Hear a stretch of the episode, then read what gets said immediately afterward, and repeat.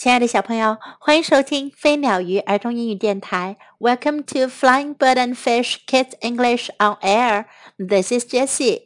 今天 Jessie 老师要为你带来青蛙和癞蛤蟆的故事，还记得吗？青蛙和癞蛤蟆这一对好朋友，我们曾经讲过关于他们的好多故事哟。这一次我们要讲的是 Days with Frog and Toad，青蛙和癞蛤蟆。过日子的五个故事，今天要讲的是其中第一个故事。Tomorrow，明天。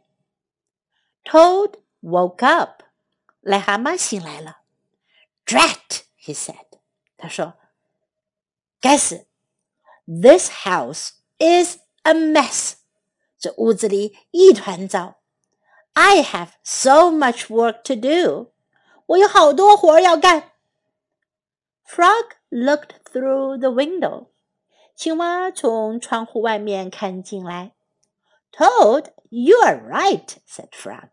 青蛙说：“癞蛤蟆，你说的对。It is a mess. 是一团糟。”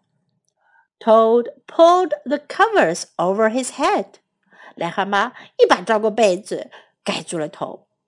I will do it tomorrow," said Toad. 癞蛤蟆说：“我明天再干活。Today I will take life easy。今天我要过得轻松点儿。”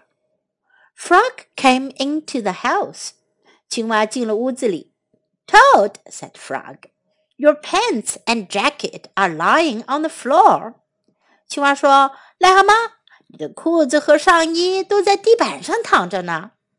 Tomorrow, said Toad from under the covers. 癞蛤蟆从被子下面说：“明天再说。” Your kitchen sink is filled with dirty dishes," said Frog. 青蛙说：“你厨房的水槽里都是脏盘子没洗呢。” Tomorrow," said Toad. 癞蛤蟆说：“明天再说。”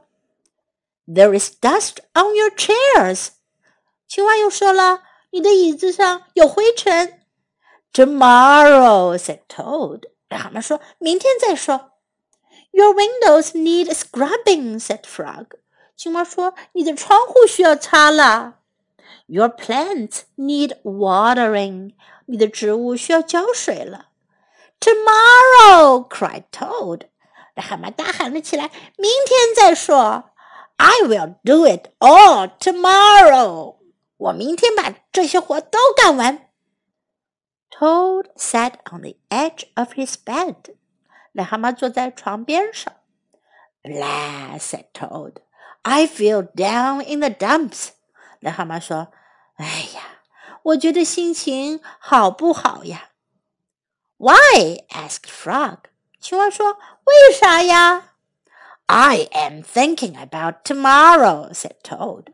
癞蛤蟆说：“我在想着明天的事儿呢。” I am thinking about all of the many things that I will have to do. 我在想着我必须得干的那么多活儿。Yes, said Frog. Tomorrow will be a very hard day for you. 青蛙说：“是的，明天对于你来讲可不轻松哦。” But Frog said Toad. If I pick up my pants and jacket right now, then I will not have to pick them up tomorrow, will I? 癞蛤蟆说：“可是青蛙呀，如果我现在就把我的裤子和上衣都捡起来收拾好，明天我就不需要捡它们了，对吗？”No, said Frog. You will not have to. 青蛙说：“是的，你明天就不用做了。” ” Toad picked up his clothes. 癞蛤蟆捡起了他的衣服。He put them in the closet. 他把它们放进了衣柜里。Frog said Toad, "If I wash my dishes right now, then I will not have to wash them tomorrow, will I?" 癞蛤蟆又说了：“青蛙，如果我现在就把我的碗都洗掉，明天我就不用洗了。” 对吗？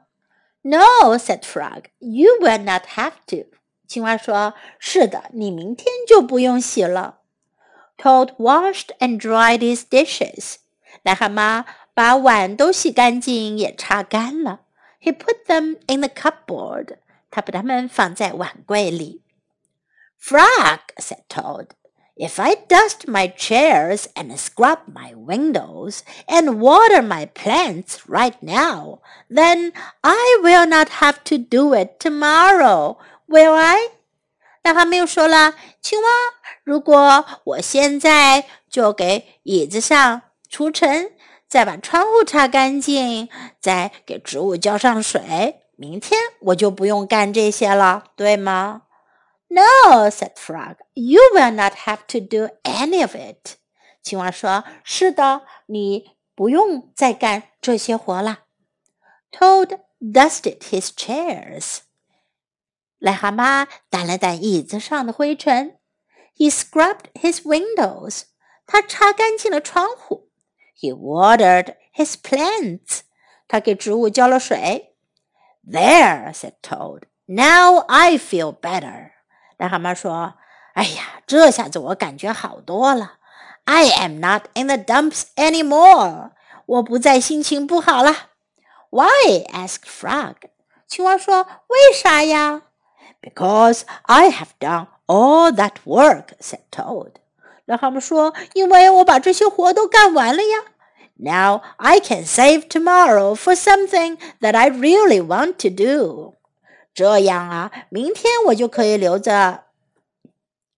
这样啊，明天我就可以留着来做我真正想做的事儿了。What is that? asked Frog. 青蛙说：“那是什么事儿呀？”Tomorrow, said Toad, I can just take life easy. 癞蛤蟆说：“明天呀，我就可以轻轻松松的过日子了。” Toad went back to bed. 癞蛤蟆又回到了床上。He pulled the covers over his head and fell asleep. 他把被子拉过头顶，睡着了。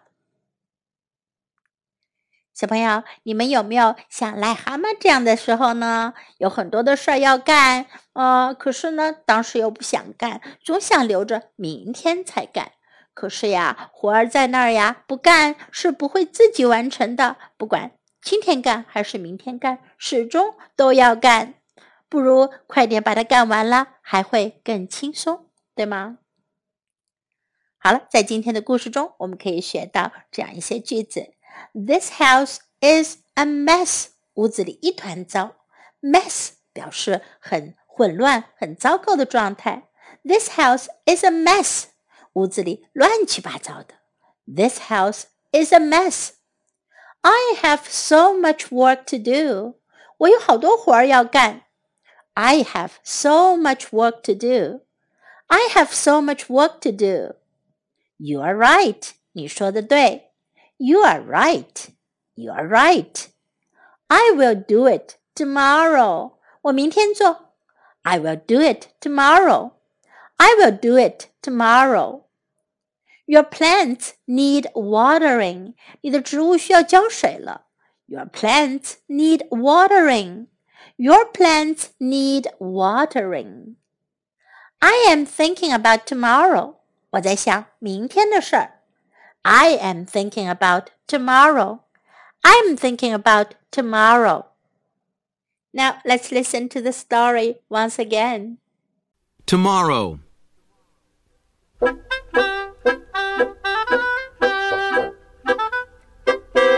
Toad woke up.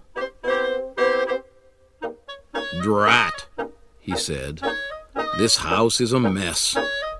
I have so much work to do. Frog looked through the window. Toad, you are right, said Frog. It is a mess. Toad pulled the covers over his head. I will do it tomorrow, said Toad. Today I will take life easy. Frog came into the house. Toad, said Frog, your pants and jacket are lying on the floor. Tomorrow, said Toad from under the covers. Your kitchen sink is filled with dirty dishes, said Frog. Tomorrow, said Toad. There's dust on your chairs. Tomorrow, said Toad. Your windows need scrubbing, said Frog. Your plants need watering. Tomorrow, cried Toad. I will do it all. Tomorrow. Toad sat on the edge of his bed. Blah, said Toad. I feel down in the dumps. Why? asked Frog. I am thinking about tomorrow, said Toad. I am thinking about all of the many things that I will have to do. Yes, said Frog. Tomorrow will be a very hard day for you.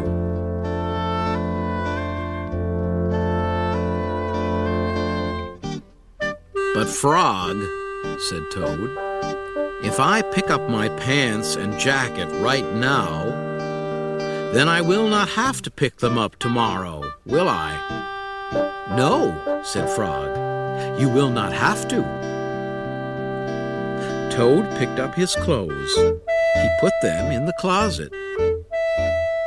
Frog, said Toad, if I wash my dishes right now, then I will not have to wash them tomorrow, will I?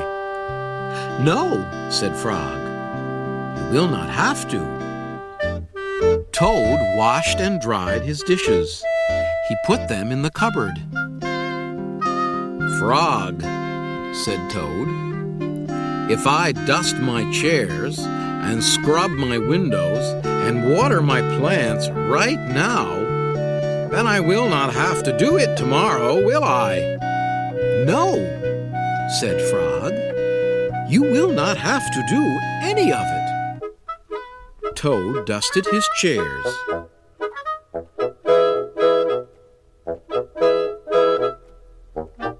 He scrubbed his windows. He watered his plants. There, said Toad. Now I feel better. I am not in the dumps any more. Why? asked Frog. Because I have done all that work, said Toad. Now I can save tomorrow for something that I really want to do. What is that? asked Frog. Tomorrow, said Toad, I can just take life easy. Toad went back to bed. He pulled the covers over his head and fell asleep.